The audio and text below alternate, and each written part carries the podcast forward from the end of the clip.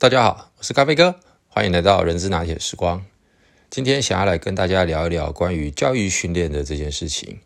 那今天的主题可能会比较适合的是在企业内部担任教育训练人员或者是教育训练主管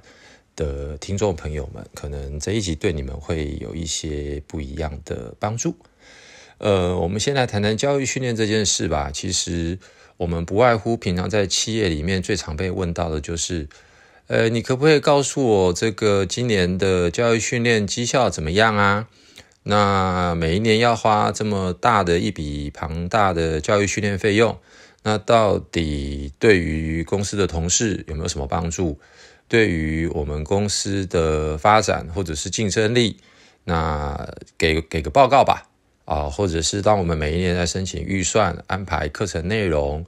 的时候，甚至于是要进到经营主管会议里面去报告的时候，我想这个都是我们负责教育训练的伙伴们非常头痛的一件事情，因为毕竟教育训练的这个工作，它比较不容易在非常短的时间立刻看到成效。那但是也因此呢，呃，就有一个教育训练的绩效评估四层次来支持我们，给到我们一个方向，作为在规划教育训练的呃依规。哦，那当然随着教育训练课程的内容不同，它会有比较专业性的，或者是技能性的，或者是知识性的，那实操的部分，又或者是在于企业的文化，或者是行为准则等等。它都有不同的目标跟目的，那也因此我们在进行课程的设计、活动的规划等等，也就必须要依照这个绩效评估四层次的不同的要求以及想要达到的目的来进行设计，进而来产出我们跟上级、跟主管们作为一个报告的方针跟指引。好。那这个呢，今天不是咖啡哥想要跟大家聊的重点。今天是要跟大家聊的呢，是在于我们办教育训练的过程当中，我们不管是在课程内容，或者是呃方法，以及在实施的过程当中，想要跟大家介绍的叫做成人的学习理论。那这个学习理论呢，希望能够帮到大家在运用的过程当中，更直接的来满足，甚至于是。呃，达到一个更好的教育训练的成果。好，那我们就切入主题。这个成人学习理论呢，其实有五大特色。第一大特色就是因为大家都是大人的啊，不管我们从学校是大学、硕士、研究所毕业之后，其实已经念书念了很久很久了。但是呢，进到工作职场上，大家的主观意识非常的强，在工作上面又非常的忙碌。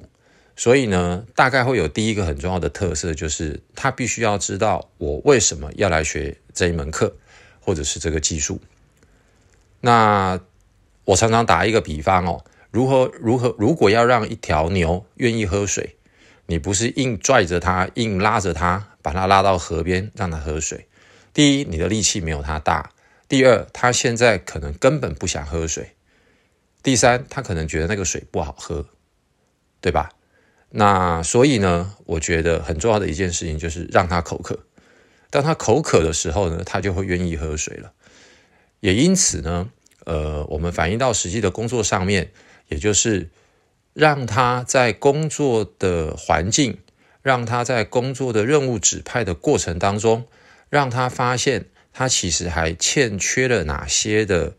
知识、技能，甚至于是正确的态度。或者是方法的时候，那么我们来举办这样子的课程，对他来说就会具有吸引力。而在这样子的过程当中，单位主管他就扮演着一个非常重要的角色，因为透过定期或不定期的，呃，不管是正式、非正式、定期、不定期的，呃，聊天、面谈，让他去了解到他有哪些不足的地方。再借由 HR 或者是主管给他一些方向的指引，那么就能够激发起让他愿意想要学的这个动力。那第二个呢，还有一个就是他通常成人的学习，他是 self-directed，也就是他希望有自己比较多的主导性。OK，那所谓的主导性，有可能是他认为对我的确需要这样子的一个训练，但是他可能又觉得我现在我就是不想学，所以呢，我们就发展了很多所谓的线上的学习课程。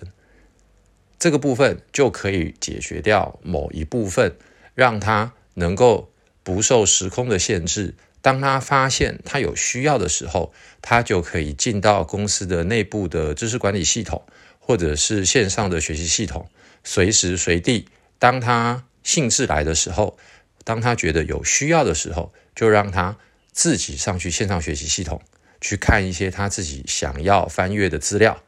或者是课程的内容。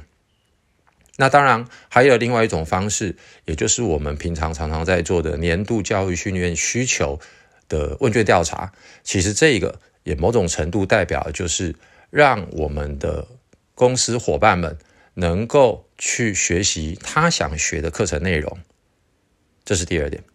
第三点，在课程实施的过程当中，我们呢要扮演一个很重要的角色，也就是当我们邀请外部的顾问。或者是内部讲师的时候，我们要跟他们共同的来设计，或者是请对方能够引用公司比较相关的产业的例子，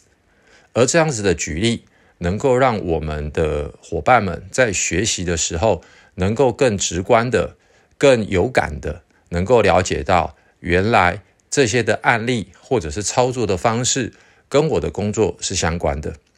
所以第三个重点就是，他在学习的过程其实是需要去结合他目前或者是以前在其他公司里面工作的相关经验，以及在当下的学习环境有一个更好的整合。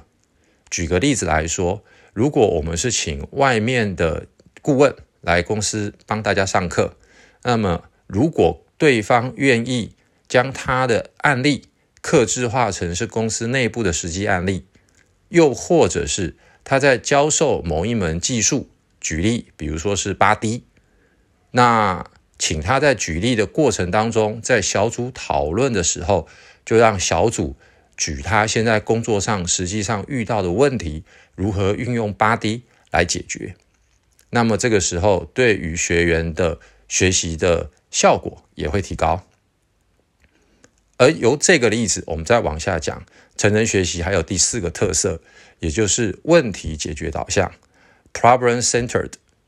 这句话呢，也就是其实我们也就是当他口渴了，他就想要去喝水。所谓的喝水，就是他想要去学东西，因为他就会想要去解决现在工作上面面临到的问题。他回去之后，如果能够训用合一，学完了之后可以运用到工作上。那么对他来说，一方面是可以强化他的学习效果，另外一方面也可以让他感受到这样子的一个教育训练对他是有帮助的。最后第五个特色，成人学习它是需要兼具所谓的内在驱动因子跟外部的驱动因子。说穿了，所谓的内在驱动因子，可能很多人就是因为他想要让自己的能力。再一步的提升，因为他看到了谁谁谁都会了，我为什么不会？或者是他会觉得，当我会了这些东西之后，我可以运用在更多的工作领域或范畴，甚至于我可以当成是一个呃更资深的人员来教授下面新进的新鲜人。那这个通称的通称为叫做内在的驱动因子，而外在的驱动因子当然不外乎就是。随着这些的工作任务，透过我们学习的新的技能知识，而让我们的工作绩效越来越好，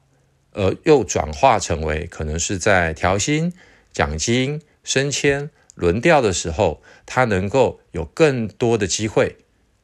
来获得。所以，综合以上五点，简单的总和一下，也就是成人学习，他必须要知道我为什么要学。那他能够自己去主导他自己想学的，或者是不受所谓的时空环境的限制。那第三个就是在教学的环境过程当中，尽量的贴近于现实，或者是贴近于公司的现况。以及第四点是问题导向的一个课程内容，能够协助他解决可能是人际关系的互动，可能是简报的技巧，可能是沟通谈判，或者是某种特定领域的技术，以及结合公司内部的制度，让他在内部的驱动因子以及外在的驱动因子都能够获得一定的激励。那这样子的话，或许我们在做教育训练实施跟规划的过程当中，就能够相得益彰，而不会让我们每一次辛辛苦苦所设计出来的课程内容，反而是呃参与度或者是在学习的过程当中看不到真正的成果。那最后呢，还是要跟大家聊一下，也就是每一家公司在办教育训练的时候。其实除了刚刚的成人学习理论之外，我们可以更关注的，其实在于三个层次的需求。第一个层次的需求就是组织的需求，第二个需求就是部门的需求，第三个就是个人的需求。所以呢，当组织需求、部门需求还有个人的任务需求这三者结合所产生的交集的时候，这个所谓交集的内容，它就应该列为是我们当年度在办理教育训练最重要的课程内容的设计。这样子，对于上级来讲，他也能够看得到是不是能够帮助企业在成长力有提升。对于管理者来讲，他也会希望看到的是我部门今年度的方向，或者是未来三年的方向所要具备的人才能力，是不是储备好了。而对于个人来讲，他也能够随着组织的成长，或者是下个阶段的挑战，他个人也能够有所有所收获。而当这三者互相结合在一起的时候，这样的教育训练会是比较相得益彰的。好喽，那今天就先跟大家聊到这边，谢谢大家，拜拜。